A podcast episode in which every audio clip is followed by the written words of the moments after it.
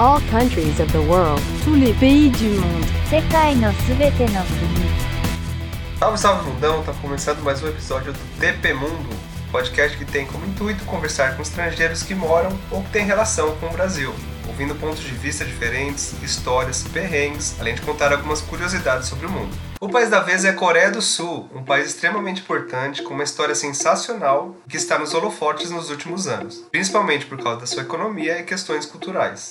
Eu já trago a primeira curiosidade: esses dois pontos têm total ligação, economia e cultura. O fato do BTS fazer sucesso mundialmente, os doramas dominando o Netflix e o filme Parasita ter ganhado o Oscar não foram à toa. A Coreia investiu pesado em sua cultura e isso está refletindo agora. Já vou contar os motivos de forma mais detalhada. Eu conversei com a Rosil Paik, uma querida e super inteligente sul-coreana. Ela é jornalista e, mesmo muito nova, tem uma história de vida bem interessante. Ela nasceu no Paraguai, morou no Chile e depois veio ao Brasil, onde se formou. Dentro de casa, ela fala coreano com seus pais os ensinando português. Histórias assim são muito legais e eu gosto de trazer isso para o programa. Dentre os assuntos abordados, ela falou da disciplina muito forte na cultura coreana, e isso reflete em sua formação em jornalismo tão nova. Antes dessa ótima conversa com a Rosil, vamos às informações e curiosidades sobre a Coreia. Information about the country. Capital e cidade mais populosa Seul. A língua falada é coreano, mesma língua falada na Coreia do Norte. A religião, ponto bem interessante, sendo que quase a metade da população expressou em uma pesquisa recente não ter preferência religiosa. Dos restantes, a maioria é cristã e budista. O governo é definido como uma democracia presidencialista. E estamos falando aqui da décima maior economia do mundo, atrás justamente do Brasil. Daí, se você comparar o tamanho dos países, vai notar o choque. A Coreia tem 100 mil quilômetros quadrados, praticamente a metade do estado de São Paulo enquanto o Brasil tem 8 milhões e meio quilômetros quadrados. E mais impressionante ainda é que há 50 anos a Coreia do Sul era um dos países mais pobres do mundo. É isso mesmo. Então, como um país tão pequeno e com uma situação de pobreza há pouco tempo atrás, conseguiu se tornar um dos mais ricos do mundo. Bem, para responder isso, vamos voltar ao tempo, pois os fatores históricos são essenciais para essa explicação. A Coreia tem uma idade milenar, sendo que passou por domínios de diferentes dinastias, sofreu invasões, foi segregada e separada por China e Japão. A história de todos os conflitos é antiga, bem antiga, como os países milenares da região. Nos anos de domínio japonês, inclusive, o idioma coreano foi proibido por um tempo e a cultura reprimida. Depois de vários episódios desses conflitos, a última intervenção foi do Império Japonês até 1945, quando as bombas atômicas atingiram os nipônicos e deu fim à Segunda Guerra. Nesse momento, eles saíram de vez da Coreia, que se viu como um país livre, no entanto, o final da Segunda Guerra Mundial impactou o mundo inteiro. Não podia ser diferente da Coreia. Até então, a Coreia do Sul e a Coreia do Norte eram um único país, sendo que estão localizados na mesma península, chamada justamente de Península da Coreia. E aqui já envolve outra curiosidade: a divisão não foi feita por um fator natural, como um rio, por exemplo, muito comum mundo afora. Os países simplesmente foram divididos no meio do contexto da Guerra Fria, após a Segunda Guerra Mundial, ficando assim, em 1948, três anos após o final da guerra, foram instaurados novos governos nos dois países. A Coreia do Norte, influenciada pela então União Soviética, e a Coreia do Sul, influenciada pelos Estados Unidos. Não foi tão simples as divisões, nunca é, na verdade. Os territórios não estavam felizes e, com isso, ambos queriam controle sobre o país. Até que em 1950, a China e a União Soviética ajudaram os norte-coreanos a invadir a Coreia do Sul, e tropas norte-americanas enviaram socorro a seu território de influência, dando início à famosa Guerra da Coreia. O conflito durou até 1953, quando foi assinado um armistício. Outra curiosidade aqui é que nenhum tratado de paz foi firmado. Tecnicamente, os dois países continuam em guerra, mas que bom que na prática os conflitos cessaram desde então. Bem, e até os dias atuais a base é a mesma, ou seja, as Coreias continuam divididas, mas os atores foram mudando com o passar do tempo, principalmente com a China se aproximando mais da Coreia do Norte. Agora sim, nesse contexto já é possível mencionar os motivos que levaram a Coreia do Sul a virar uma potência econômica, saindo primeiramente das ruínas após a Guerra da Coreia. A partir daí, o país criou forças e se uniu. O governo iniciou programas para incentivar as famílias mais ricas do país a investir em conglomerados industriais. Essa forma de negócio é chamada de chaebol. Em coreano significa riqueza dos clãs. Desde então, dois chaebols praticamente dominaram a economia. LG e Samsung são exemplos dessa forma de incentivo. Entre 1960 e 80, A industrialização promoveu a Coreia o status de tigre asiático. Os tigres asiáticos são territórios de países localizados no sudeste da Ásia que apresentaram grandes taxas de crescimento e rápida industrialização entre 1960 e 1990. Além da Coreia do Sul, faz parte Hong Kong, Singapura e Taiwan. Então, essa política desenvolvimentista intensa fez o país se reerguer e começou a pleitear por mais contato com o resto do mundo, transformando um país que era conhecido de terras exóticas, onde se comia carne de cachorro, era o que falava, por um país globalizado. A ótima oportunidade veio em 1988, quando Seul sediou os Jogos Olímpicos, transformando o pequeno país no centro das atenções mundiais. Ou seja, o país saiu das ruínas da Guerra da Coreia, focou em políticas de crescimento, utilizando estratégias arrojadas para atrair o capital estrangeiro, apoiada na mão de obra barata e disciplinada, na isenção de impostos e nos baixos custos de instalação de empresas, se tornou um país super importante mundialmente. Agora, o ponto mais interessante que eu queria falar aqui, que liga a economia com a cultura, vamos falar um pouco sobre K-pop. Como mencionei, a Coreia do Sul estava cada vez mais se abrindo ao mundo, se mostrando como um país importante. E bem, no mesmo ano das Olimpíadas, e depois de sair de uma ditadura com caráter protecionista, a Coreia liberou a entrada de filmes norte-americanos, resultando em 1994 o domínio de 80% do conteúdo audiovisual estrangeiro. A invasão gringa fez o governo perceber que a indústria cultural poderia ser incrivelmente lucrativa. Aí é o ponto que pega que eu vou até repetir, pois isso explica porque o BTS tem toda essa força. Após abrir para a cultura norte-americana, o governo percebeu a força que isso tinha e como poderia ser lucrativo. Eles criaram em 1995 o Departamento da Indústria da Cultura e depois de alguns anos o governo investiu 1% do seu PIB na cultura. Antes era algo como 0,3 a 0,4% do PIB. Além disso, concedendo créditos e subsídios para quem quisesse lançar negócios culturais. Ou seja, há muitos anos a Coreia investiu em cultura, levando K-pop, K-dramas, moda, comida e cosméticos ao mundo, desenhando uma agenda soft power coreana. Isso inicialmente atingiu a China, que é conhecida por ser um país muito fechado, não importando nada cultural do Ocidente, principalmente dos Estados Unidos. Então a cultura coreana entrou muito bem na China, além de conquistar também outros países asiáticos. Até que em 2009, após ser consolidado na Ásia, o K-pop começou a fazer um barulho no ocidente. A versão em inglês do hit Nobody, do girl group Wonder Girl, foi o primeiro gênero a entrar no chart musical dos Estados Unidos, no Hot 100 da Billboard. Se você eventualmente acha que não atingiu o Brasil, ou que você não conhece nada desse tal de K-pop, ou K-pop, não venha me dizer que você não conhece essa música. Open Gangnam Style. Gangnam Style. Essa daí não parava de tocar, pode-se dizer que é um reflexo dos investimentos culturais. Chama Gangnam Style, se referindo a Gangnam, um bairro supermoderno em Seul. Para fechar esse assunto, veja a importância da questão cultural.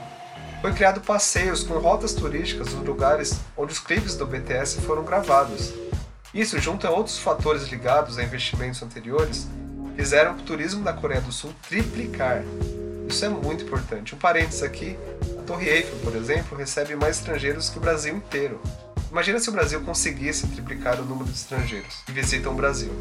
O número de estudantes estrangeiros da Coreia do Sul aumentou em 20%. 90 milhões de pessoas no mundo são ligadas a fã-clubes relacionados ao Hallyu. Esse nome pode ser traduzido como onda coreana, engloba qualquer questão cultural. 90 milhões de pessoas é muita gente.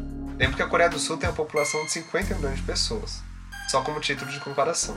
Quão longe chegou? O BTS foi convidado a discursar na Assembleia Geral da ONU. Eles falaram sobre amor próprio e aceitação na Assembleia Geral da ONU. Olha onde eles chegaram. Esse foi apenas um resumo da história da Coreia, mas já dá para sentir o quanto foi importante esses investimentos e decisões lá atrás, refletindo no mundo inteiro e atingindo você. é só você reparar. Você está ouvindo esse episódio de um Samsung, de um LG, seu monitor, Smart TV, máquina de lavar ou até seu carro. Repare ao seu redor, com certeza tem alguma coisa de marca sul-coreana. Muito louco, né? Antes do bate-papo, reitero as empresas parceiras do podcast.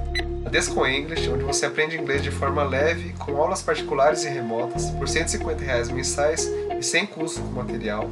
Valor que foi mantido e será válido até o final de dezembro de 2020, então aproveitem. E a Over Personalité, consultoria de imigração com anos de experiência na área e que atende vários clientes sul-coreanos, inclusive. Você precisa de suporte nessa área para viagem, visto, cidadania? Não hesite em contatá-los, lembrando o Instagram, arroba overpersonalité, personalité com dois N's. Agora sim, sem mais delongas, vamos ao bate-papo com a Rocio.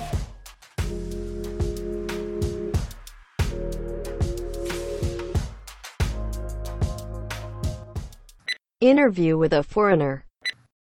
Vamos lá, pessoal. Hoje eu tô com a Rócio aqui. Ela é coreana. Opa, só um momento, meu nome é Rocio. Olha, é, então, é, todo mundo confunde. eu até achei que era Rócio, com esse É, não, na verdade, forte. assim, é Rocio. Só que aqui, na versão portuguesada, virou Rocio. Ah, legal. Boa. então, Rocio, vamos lá. Eu queria que você primeiramente se apresentasse. Bom, primeiro, muito obrigada pela participação aqui nesse podcast, todos, todos os países do mundo, obrigada pela iniciativa que vocês têm. E, bom, eu vou começar me apresentando, meu nome é Rocio Paik. Rocio, como eu falei no comecinho do podcast, tem é, a deriva do nome espanhol Rocio e significa orvalho. Eu nasci no Paraguai e depois fui morar no Chile, então eu cresci em países que falam a língua espanhola e meus pais também eh, eles quiseram adotar esse nome para mim. Agora o Paik vem do coreano, que meus pais são coreanos e eles se conheceram no Paraguai eu nasci no Paraguai, então tem grandes histórias por trás desse nome. E eu tenho atualmente 21 anos, vou fazer 22 em dezembro. E eu nasci no Paraguai, depois fui morar no Chile com três anos de idade. Eu fiquei no Chile até meus oito anos e depois eu vim aqui para cá no Brasil. E atualmente eu sou, eu trabalho como jornalista em rádio e fui formada pela Pontifícia Universidade Católica de São Paulo.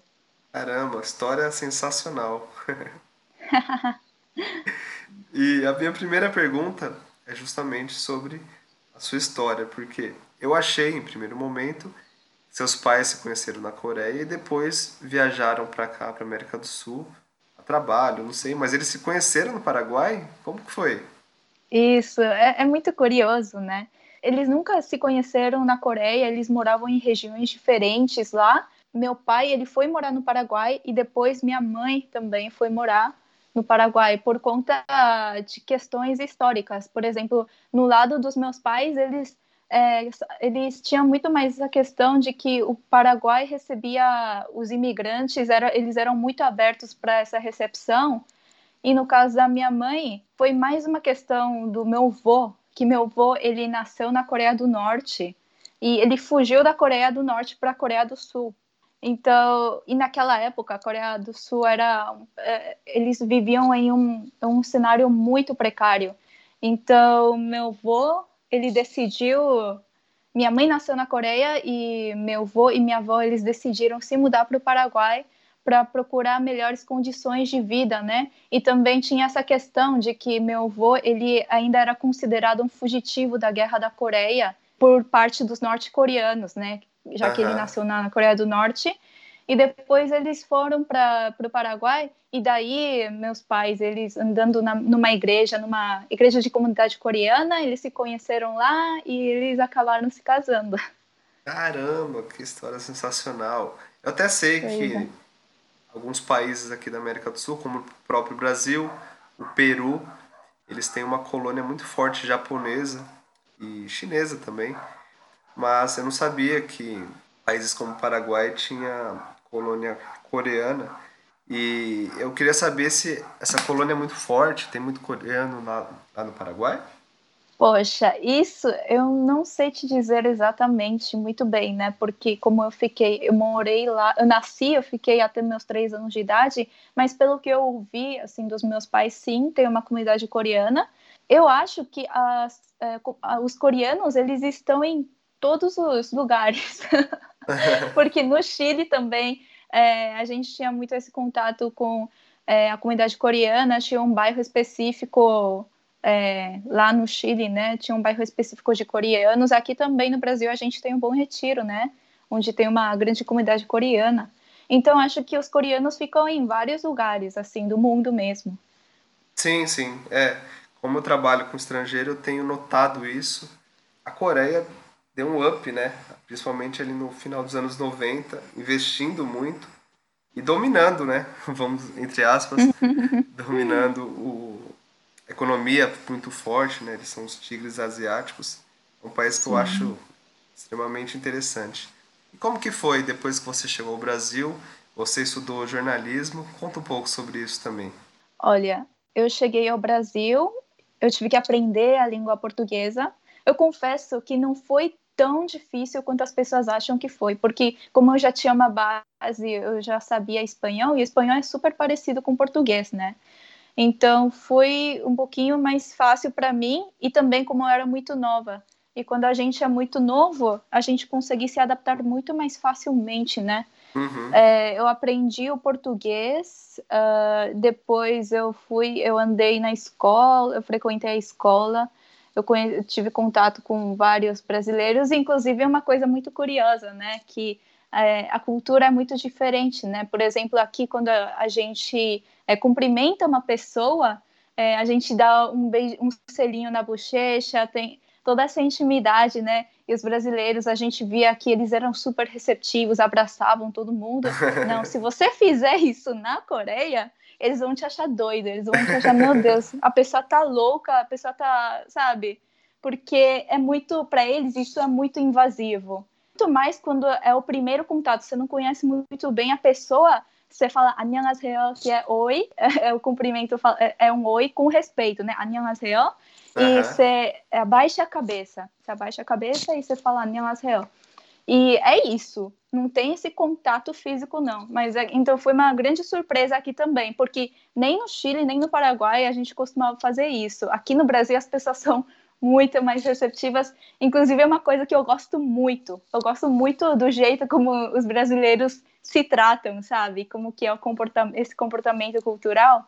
Uhum. E foi uma foi um choque muito grande para mim mas que eu fui me acostumando, é, convivendo com meus amigos brasileiros, com pessoas brasileiras. E jornalismo, por que jornalismo, né? É, foi, na verdade, no meu terceiro ano de ensino médio, foi assim, uma decisão muito rápida, não foi uma coisa que, ah, nossa, eu fui, eu pensei, eu pesquisei e etc. Não, foi assim, porque eu gostava muito de escrever. Eu gosto, hoje em dia também adoro escrever, ouvir histórias principalmente também. Então, para mim, foi uma coisa que casou muito bem, né? O jornalismo casou muito bem com aquilo que eu gostaria de fazer. E outra coisa é porque eu nunca fui boa em exatas. Tem que, eu acho que tem que quebrar esse preconceito, né? De que a asiática é boa em exatas. É, Não, então. eu era péssima, eu era péssima. Eu pegava recuperação de, em matemática, em física. É, eu também não sou muito bom. Por isso que eu sou dessa área. Humanas, né? É. E você teve uma participação na Band, né? E também, uhum. atualmente, você participa da Jovem Pan. Você trabalha lá? Como que é essa ligação com a Jovem Pan? Olha, eu na faculdade, meu primeiro estágio foi na prefeitura de São Paulo. Eu ficava na escuta, na apuração. É, depois, meu segundo, no meu segundo estágio da faculdade, eu trabalhei dentro da faculdade na, numa emissora mesmo do instituto chamada TV PUC. Depois eu consegui ontem, eu fiz muita coisa. Depois eu fui para um estágio Rádio Globo. Foi onde eu, eu aprendi a falar na rádio, eu aprendi muita coisa e eu me apaixonei mesmo pela rádio. É uma coisa que eu gosto muito, podcast também. O audiovisual é uma coisa que eu sempre gostei, que eu sempre gostei, mas que eu acabei gostando muito mais com essas experiências. Depois da Rádio Globo, eu, eu fui trabalhar na Bandeirantes, na TV Bandeirantes, que eu trabalhei mais com vídeo lá. Depois da Band, eu fui para a CNN, na, na CNN eu fiquei três meses lá como temporária. E depois da CNN eu consegui é, entrar na Jovem Pan. Agora, eu atualmente eu trabalho na Jovem Pan, na rádio, na produção dos jornais. E eu digo produção, mas a gente faz de tudo, né? é sempre assim. Caramba, e você com 21 anos já tem todo esse histórico. Caramba, isso. É Olha, mas são experiências, às vezes parece parece uma coisa muito bacana, mas é tudo muito picotadinho. Ah, mas você já tem um currículo legal e linkando a isso, o que que você pensa para o futuro? Qual que é o seu maior sonho assim para sua carreira? Olha, é uma pergunta muito difícil, né? Porque eu ainda tô nessa nesse momento de me redescobrir, né? Saber de fato o que que eu vou querer, o que que eu tô gostando, o que que eu não tô gostando, o que que eu posso descartar, o que que eu posso continuar, né? Mas uma coisa assim que eu realmente gostaria de continuar é trabalhando com, com rádio, assim. Aham. É, é uma coisa assim que ficou em mim e que parece que é muito difícil de, ti- é, de alguém tirar isso de mim, porque é, um é um meio muito apaixonante. As pessoas geralmente falam, né, que ah, a rádio vai ter, vai acabar porque agora é, quando a TV estava em alta, eles falavam que a rádio ia terminar. E agora eles falam que as redes sociais estão em alta e que isso vai acabar com a TV e com a rádio. Mas eu acho que esses todos os veículos têm sua particularidade e são diferentes, cada um tem sua própria linguagem, sabe? Uhum. E isso, é, o fato de um crescer não significa que vai descartar o outro, sabe? Eu acho que ambos se casam e ambos podem andar de mãos dadas. É, eu também acho, eu tenho a mesma opinião. E eu também sou um amante de rádio. Eu escuto Ah, bastante. Inclusive a Jovem Pan eu tenho enorme respeito pela Ah, Jovem? Pan. É, Ai, que legal. acho que é uma das melhores rádios do Brasil. Eu escuto já há muito tempo. Eu estou Uhum. com 32 anos, então acho que você é a pessoa mais nova com quem eu tô falando. Ah, jura? Sim. É uma fa- honra.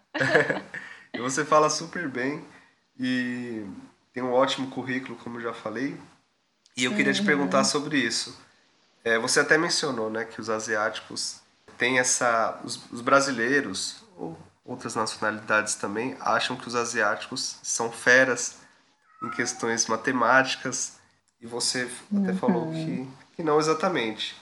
Mas os asiáticos eles são muito focados nos estudos. Por quê? Que, eu queria saber o porquê.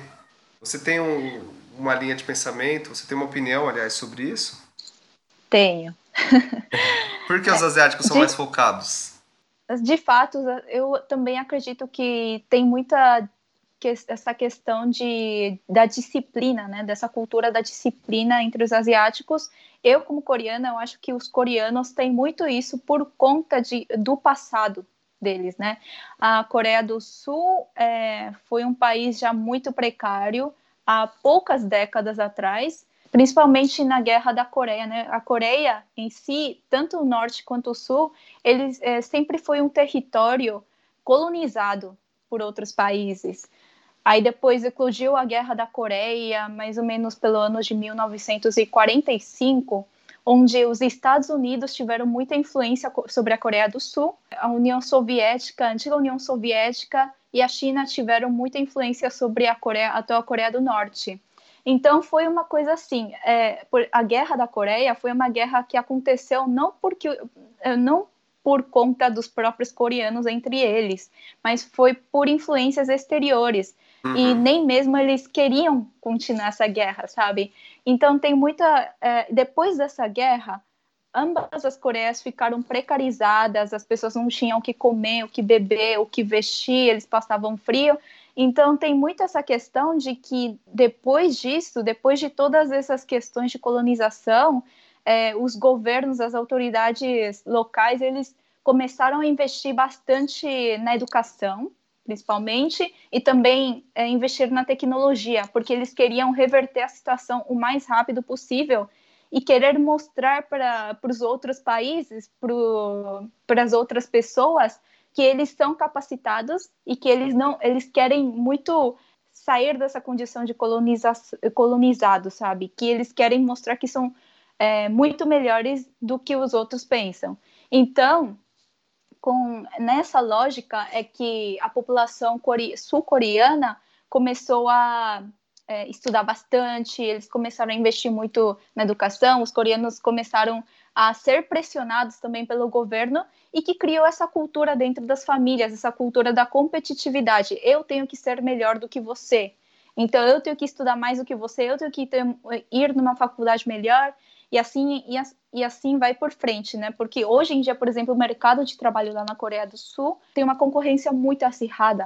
Então, só aquelas pessoas que têm um currículo muito bom, um currículo super surreal, vamos dizer, porque Aham. a pessoa tem que ter toda, todo esse requisito. A pessoa não pode ser muito velha, a pessoa tem que também ser aparentemente muito é, atrativa, tem que ter todas essas questões envolvendo para você conseguir um emprego normal. Então, tem muito essa questão da disciplina também, e as famílias acabam acabaram carregando muito disso, né? Hoje em dia, por exemplo, lá anualmente tem um exame nacional chamado Sunan, que acontece em novembro. Inclusive, nesse ano vai acontecer lá em 20 de novembro, né? Uhum. É, esse exame nacional é um exame muito importante para os estudantes coreanos, porque é, uma, é, é como se fosse o Enem do Brasil. Mas uma vez que você não passa naquela prova, quer dizer, você uma, uma vez que você não tem uma nota muito boa naquela prova e não consegue entrar numa faculdade que você quer, você é muito julgado, entende? Tá, Aqui, por exemplo, em faculdade, aqui quando a gente presta o vestibular, tudo bem, a gente tem mais uma chance, vamos no próximo ano. Eles também têm essa chance, porém, como a sociedade dá muito essa pressão, dá tanta importância a você ser a melhor pessoa em todos os sentidos, então eles acabam tendo muito essa pressão. Inclusive, lá existe um rio chamado Hangang, que é o rio Han.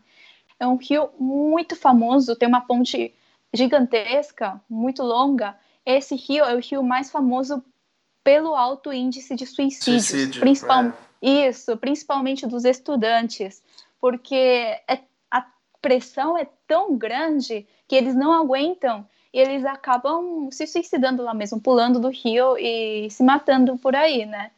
E é muito louco isso, é muito louco. É, é muito louco porque são os prós e os contras, né? Os prós, é, obviamente, é, tem esse lado positivo, né? Os coreanos, muito parecido com a situação japonesa também, né?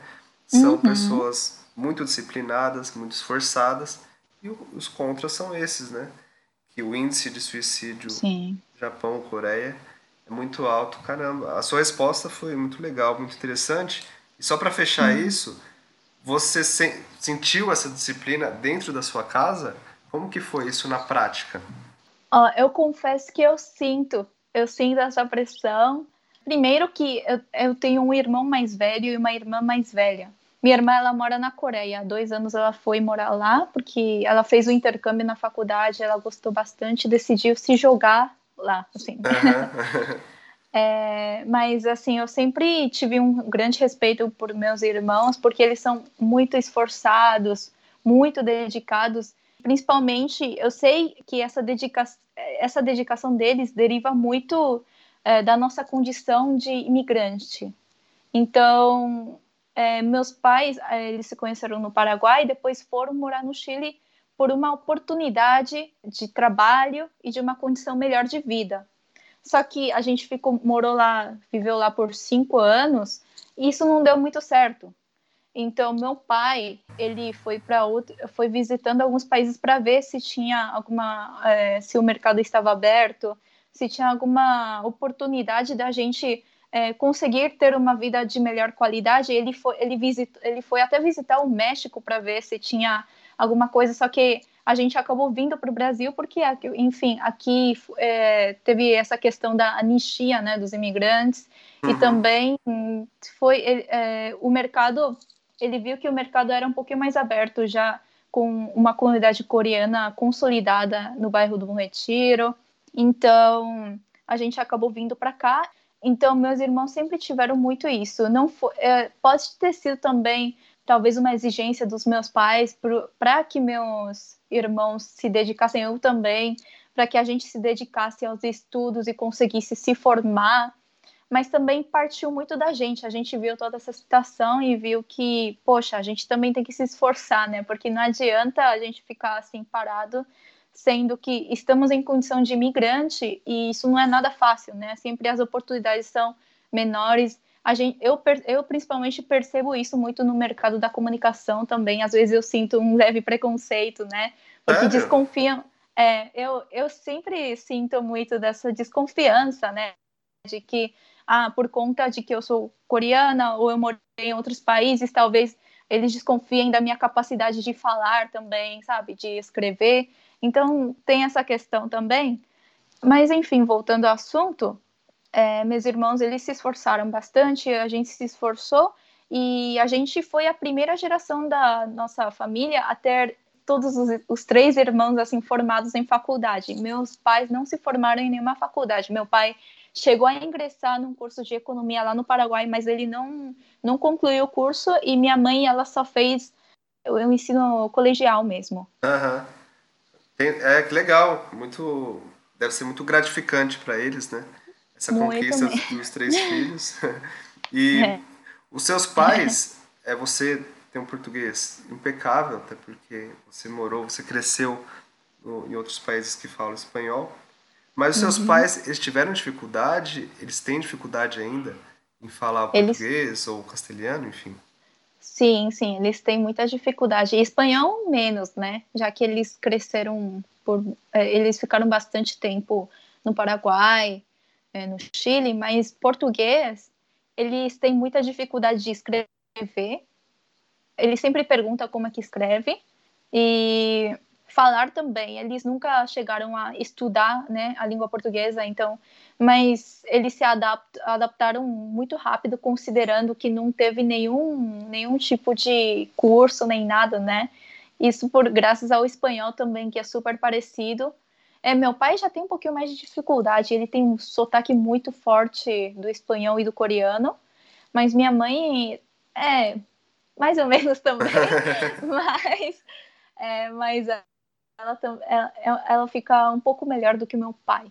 E para fechar essa questão de línguas, dentro de casa os seus pais falam coreano com vocês? Acredito que sim. E como que é o seu nível de coreano?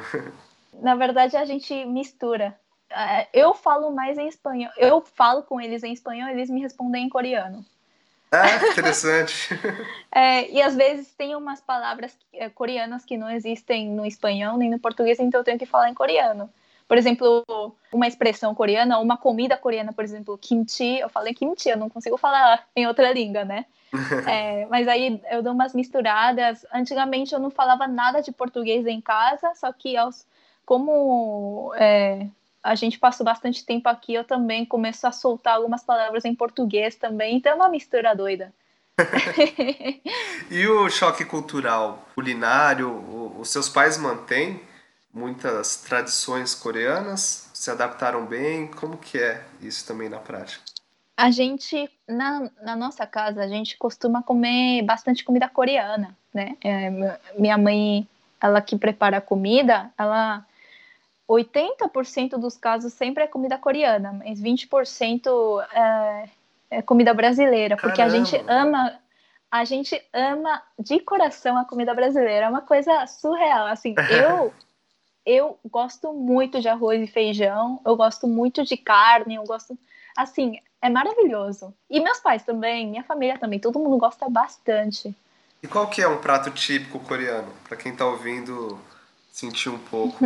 Porque não é tão conhecido, né, a culinária coreana, até porque aqui a, a culinária asiática, o Japão é muito forte e a chinesa um pouco atrás, mas também é um pouco conhecida. Agora a coreana é pouco uhum. conhecida aqui no Brasil, né? Mas na Liberdade é possível encontrar algumas coisas, eu sei. É, mas... uhum.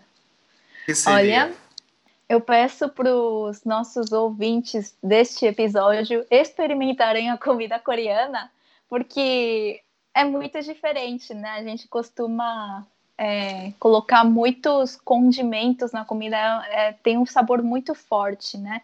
Por exemplo, tem o bulgogi, que é a carne bovina grelhada, que é marinada em molho, em molho de soja, que é o shoyu, e é meio adocicado. Tem o bibimbap, que é como se fosse um risoto de arroz com vários tipos de legumes e uma pasta de pimenta que a gente coloca e mistura junto com arroz. Então, são vários pratos muito gostosos. Uhum. E tem o kimchi que eu falei. O kimchi é a selga fermentada e apimentada. E eu vou contar uma coisa muito interessante da culinária coreana. Por que, que ela é tão condimentada? Por que, que ela tem tanto molho? É tão salgada? É tão forte? É, a gente costuma comer é, esses. Na verdade, são. É, a gente coloca uma tigelinha de arroz e tem também os aperitivos, né? Que ele, a gente chama de panchan. São vários tipos de aperitivos que a gente pega e come junto com arroz. Esses aperitivos têm um, é, têm um gosto muito forte porque, como eu falei antes, a Coreia foi é, há poucas décadas a Coreia era um país muito pobre. Então eles tentavam deixar o sabor da comida muito mais forte, muito salgada, para que as pessoas comessem pouco, comessem mais arroz, que é mais abundante, e comessem pouco esse panchan. Né? Caramba, que curioso. Pois é. Interessante. E... É muito legal, né? Que a comida sempre carrega toda essa cultura do país, toda essa história. Eu acho isso maravilhoso. Ah, isso é, isso é sensacional. Eu adoro essa parte da culinária, uhum. porque sempre vem surpresas. E tem um lugar aqui Sim. em São Paulo bem legal para conhecer a culinária coreana, talvez na Liberdade, tem. não sei. Ó, tem a Liberdade, mas também tem aqui o Bom Retiro. Verdade, verdade. o Bom Retiro é um bairro assim, é, tem uma grande comunidade coreana, mas em geral é de vários, vários imigrantes, né? Tem judeus, hoje em dia tem muito chinês também no bairro. É, tem uma mistura muito grande no Bom Retiro, mas também, como a comunidade coreana é, fez parte de um bom tempo no Bom Retiro, tem restaurantes coreanos, por exemplo, o Tare, inclusive é de uma amiga minha, né? é muito gostoso lá, muito mesmo. E as comidas que eu citei, o bulgogi, bibimbap, kimchi, tem tudo lá. E tem muito mais.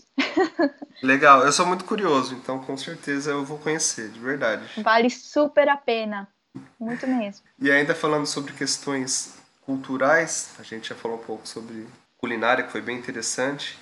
Eu queria abordar o assunto sobre esse bom cultural que a Coreia está refletindo agora, né? O Parasita refletiu muito bem, uhum. BTS ou BTS também. Uhum. Você é uma fã do BTS?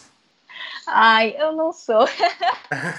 eu, eu costumo ouvir bastante K-pop e as pessoas têm muito receio de me perguntar, né, se eu gosto de K-pop ou não, porque eles acham que tem esse preconceito, né, já que eu sou coreana. É, Mas tá. eu não acho, é, eu não acho que a pessoa deva se preocupar muito, porque é um gênero musical que bastante gente curte. Inclusive, eu curto, eu curto bastante. Antigamente eu ouvia muito mais do que hoje, né? Uhum. E eu sou mais fã é, dos grupos de K-pop raiz, que eu digo, né? Que é da Sim. outra geração, porque hoje, eh, nossa, hoje em dia, é, vira e mexe, já surge um novo grupo de K-pop, tem tantos grupos que a gente nem sabe quem é quem, mas BTS, o BTS, Blackpink, são grupos muito famosos, muito reconhecidos mundialmente, né? Isso é uma coisa muito bacana, porque o K-pop é uma indústria uma indústria lá na Coreia que fatura muito. A, indústria do entretenimento na Coreia é muito forte. Eles e o governo investe nisso, muito né? em cultura. Isso, eles o governo investe muito, muito mesmo na cultura. E também é, a gente pega o exemplo do Parasita, né?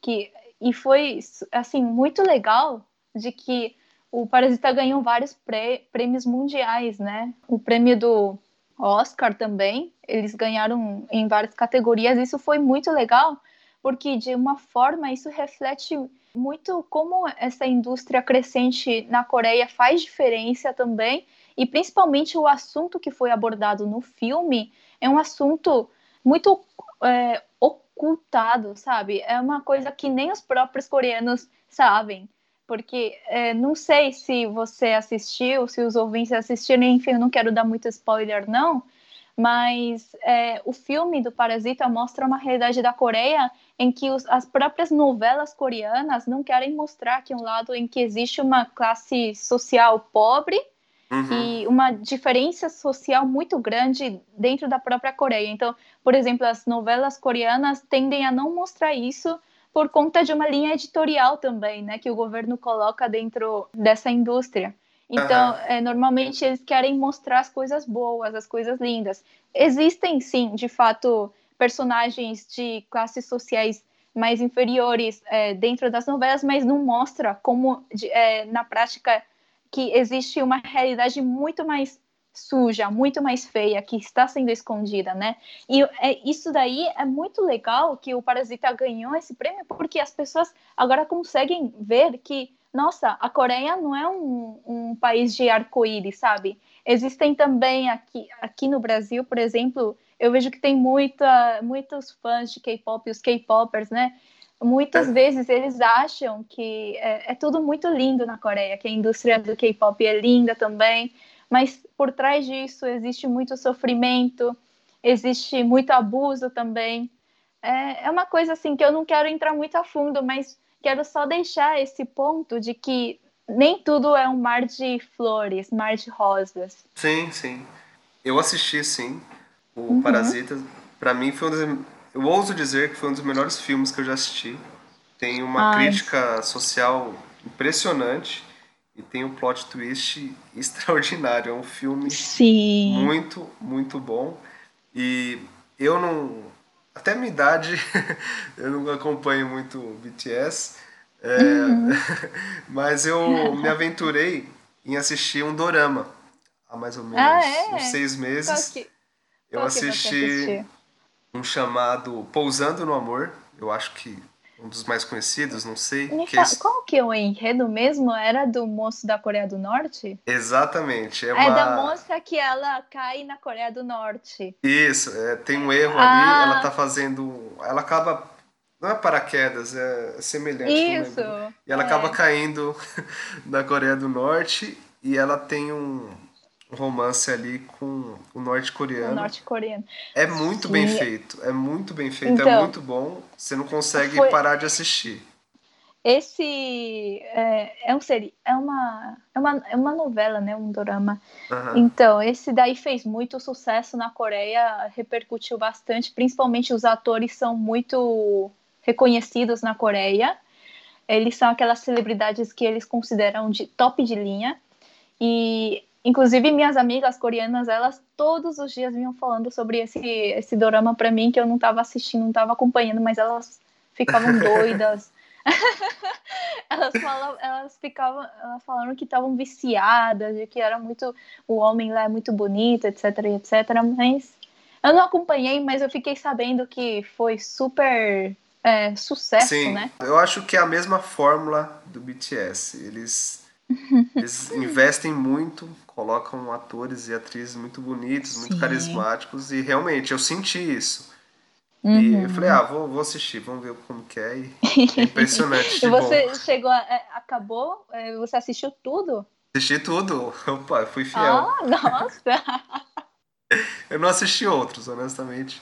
Mas eu não acabei assistindo outros. Mas eu me encantei. E eu já tinha assistido outro filme coreano a gente falou sobre o seriado Pousando no Amor e tem uma história ali com a Coreia do Norte. Eu queria saber a sua opinião sobre uhum. a Coreia do Norte, até porque você tem na prática, né? O seu avô, ele fugiu de lá.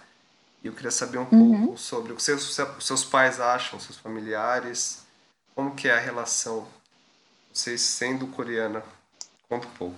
Olha, eu acho que eu, como sou de uma geração mais nova assim de coreanas, eu não tenho assim muito o que sentir, mas eu sei que meu meu meu avô, por exemplo, ele nasceu lá na Coreia do Norte, ele viveu lá e sempre que eu converso com ele, ele me diz que na época que ele estava na Coreia do Norte, a vida era muito boa. Assim, eles tinham comida, é, era tudo muito normal só que o fato, o que eh, fez ele fugir da Coreia do Norte foi essa questão de que a Coreia do Sul tinha liberdade e lá não. Então lá era tudo muito programado, seu dia era muito, seu cotidiano era muito programado, você tinha sempre um ritual e era isso. Então, e a Coreia do Sul já vendia uma imagem mais livre, eles tinham muitos produtos industrializados vindos dos eh, norte-americanos, dos Estados Unidos. Então, essa propaganda feita pela Coreia do Sul foi tão bem feito que atraiu bastante os norte-coreanos que queriam sair muito dessa é, dessa rotina toda é, estigmatizada e cristalizada. Então, meu avô acabou fugindo e ele não tem grandes, é, grandes críticas em relação à Coreia do Norte, mas tem bastante em relação ao ditador norte-coreano, né? Porque a população em si é uma população normal, assim como a gente, são uhum. pessoas uhum. que vivem normalmente.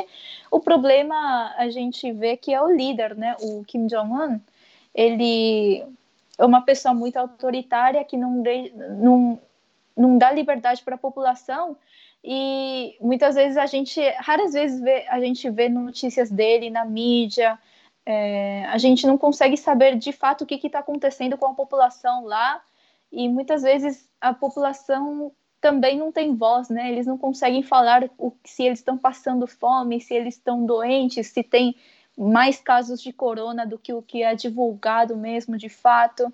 Então, é, tem muito essa questão da falta de liberdade e da desumanização, né, da população também. As pessoas não têm muita, é, não têm a dignidade de viver lá na Coreia do Norte e principalmente porque eles é, não é uma opção, eles não conseguem sair de lá, eles, mesmo eles querendo, eles não conseguem sair de lá.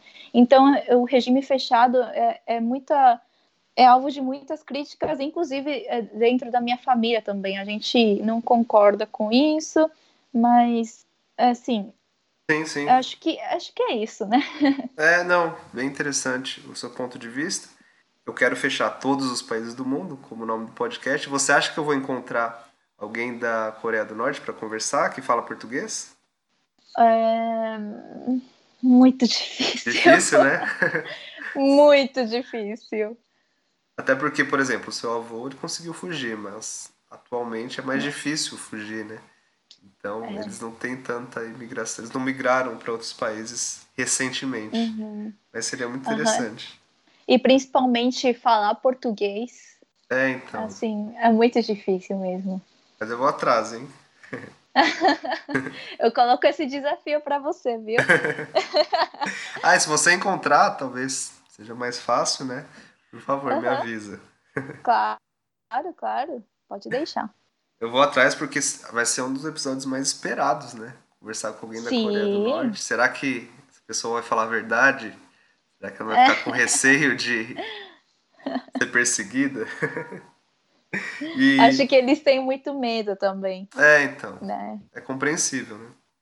Uhum. E a gente falou sobre a Coreia do Norte, um pouco sobre política. Eu queria saber se você, ou mesmo seus pais, eles têm uma opinião sobre a política brasileira, você tem acompanhado, você como jornalista, sim, é. acredito que sim, mas você tem uma opinião sobre a política brasileira, fazendo um parênteses aí com política coreana, a questão da disciplina. A Coreia do Sul teve um episódio de corrupção na sua, não lembro se era presidente, há alguns anos. Ah, a Park a, a presidente mulher, né? Isso, exatamente. É. Eu queria que você falasse Foi. um pouquinho sobre política. Olha, meus pais, por exemplo, eles acompanham os noticiários aqui no Brasil, só que a, eu tenho que explicar para eles, porque tem muitos termos que eles não entendem, alguns comportamentos culturais também que eles não, não, não entendem, então eu tenho que ir explicando também para eles enquanto eu explico, não tem como. A gente, é muito difícil a gente ser imparcial, né? É. Daí, assim, conforme eu vou explicando, eu vou falando o que, que é bom e o que, que é ruim, dando essa ideia de bom e ruim, né? É, mas é muito importante, né, também. Às vezes eu acho que é muito importante ser é, parcial, né? Em momentos como este aqui no Brasil, agora, eu acho que. É, Deixa eu te interromper. A Jovem Pan é sim. é parcial?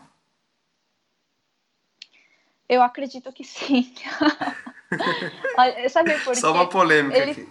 É, então, ó, é, ele, o pessoal lá dentro costuma falar que eles são uma melancia. Por fora é uma coisa, mas por dentro é, é, é por fora é verde. As pessoas acham que é, a Jovem Pan é, é ultraconservadora, etc. Mas por dentro é vermelho. O nosso coração é vermelho. Olha que curioso. É, inclusive então... o, o Constantino ele foi demitido. A gente está falando do dia 14 de novembro. Ele foi demitido há Aham. menos de uma semana.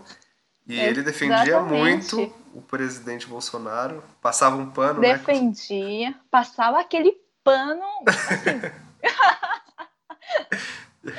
Não, Mas e ele foi demitido porque realmente não, não tinha como, né? Assim, e ina- inadmissível a postura dele, sabe? É, É, em relação ao último caso, né, do, do estupro da, da Mari Ferrer. é, sim, a opinião dele foi. Ele defendendo um criminoso, ele defendendo o estuprador, isso é inadmissível, assim. E principalmente porque ele citou, né, num vídeo a filha dele, é, ele pegou essa, é, essa hipótese de que imagina se minha filha fosse para uma festa e acontecesse a mesma coisa, eu, é, eu daria bronca na minha filha. Ele deu, eu- ele deu essa ideia, né, de É. que ele daria, responsabilizaria a situação é, na filha dele, daria culpa nela. Então, é muito louco isso, né? Porque imagina, a filha dele nunca mais vai querer falar sobre alguma coisa que aconteceu com ela para ele. Vai perder totalmente a confiança nessa relação de pai e filha, sabe? Sim, É muito doido isso. é, é, realmente. Muito forte, né, o que ele falou. Mas desculpa te Muito. cortar. é, queria- Não, imagina. Eu queria esse parênteses. Você estava falando sobre a questão da política na sua família, né? Você quer concluir? Sim, sim. Assim, minha família, ela se posiciona da forma mais humanizada possível, né? A gente vê que, obviamente, na política atual brasileira, os direitos humanos estão sendo é, violados, né? E, principalmente, é, eu acho muito contraditório o imigrante apoiar algo que não, não é a favor do imigrante, né? Então, as políticas migratórias atrasadas no país, a gente vê também. Eu, faz pouco tempo, eu mandei, uma, eh, mandei um questionário para alguns candidatos aqui na eleição municipal de São Paulo. Eles atribuíam as responsabilidades das questões migratórias unicamente para o governo federal, como se eh, eles não tivessem que se responsabilizar né, pelos imigrantes no município. Então é muito doido isso. Parece que um quer passar responsabilidade para o outro. E ó, a gente vê aqui que na atual, na atual gestão do governo, na atual gestão do presidente Jair Bolsonaro, a gente vê, eh, obviamente, que ele não se preocupa, né, com os imigrantes e principalmente a gente vê eh, a- eh, como ele é xenofóbico, né? Quando ele fala, por exemplo, da vacina chinesa, não é uma, não existe vacina chinesa, a Coronavac não é uma vacina chinesa, é uma vacina que está sendo produzida, desenvolvida pelo Instituto Butantan com uma farmacêutica chinesa. Isso não quer dizer que a vacina seja chinesa. E mesmo e, e vamos é, supor que a vacina seja chinesa, qual é o problema, sabe? Eu acho que é, essa postura, por exemplo, do presidente, ele alimenta muito mais essa narrativa, esse discurso xenofóbico entre os brasileiros e principalmente num momento muito complicado agora, em que o, o presidente, pelo incrível que pareça, ainda tem bastante apoio da população. Isso é muito perigoso, né? É, alimentar esse ódio, por exemplo, pelos asiáticos, isso daí é uma coisa muito perigosa. Isso daí gera uma violência muito grande e uma, é, um isolamento cultural gera um a gente se sente muito excluído né assim parece que a gente não pertence ao país ao lugar onde a gente está onde a gente conseguiu com muita dificuldade chegar parece que a gente não vai pertencer e não pertence então eu acho que é, assim é, desculpa acho que eu fui muito longe Não, mas eu, é isso. Minha, minha família se posiciona de uma forma contrária. Assim, falando direto, um papo reto, a gente se posiciona de forma contrária à atual gestão política aqui no Brasil. Uhum. É interessante seu ponto de vista. Eu tenho uma curiosidade porque, às vezes, falando com pessoas da Europa, eu sei que esse discurso direita-esquerda é muito falado lá, até porque começou na França. E eu nunca me deparei isso na, nos países asiáticos. Existe esse debate esquerda e direita na Coreia? É, na Coreia existe sim, existe sim, só que o lado conservador é sempre muito mais forte. Ah, tá. E hoje em dia, é, o pessoal, a população coreana já está começando a levantar algumas bandeiras, sabe? Questionar algum, alguns atos muito consolidados, muito conservadores e consolidados lá. Inclusive, tem é, esses, é, as, parada, as paradas LGBTs que acontecem lá e que geram muita polêmica sempre. É, pastores que não são tão conservadores, né? Pastores que aceitam é, essa liberdade também. Então, tudo isso, toda essa questão está é, começando a, a, a, nascer na Coreia, brotar na Coreia, e aos poucos, né, eles estão começando a abrir os horizontes para ver que a gente, é, para ver que existe, existe, é, é nós podemos pensar de formas diferentes daquilo que nos é colocado, né?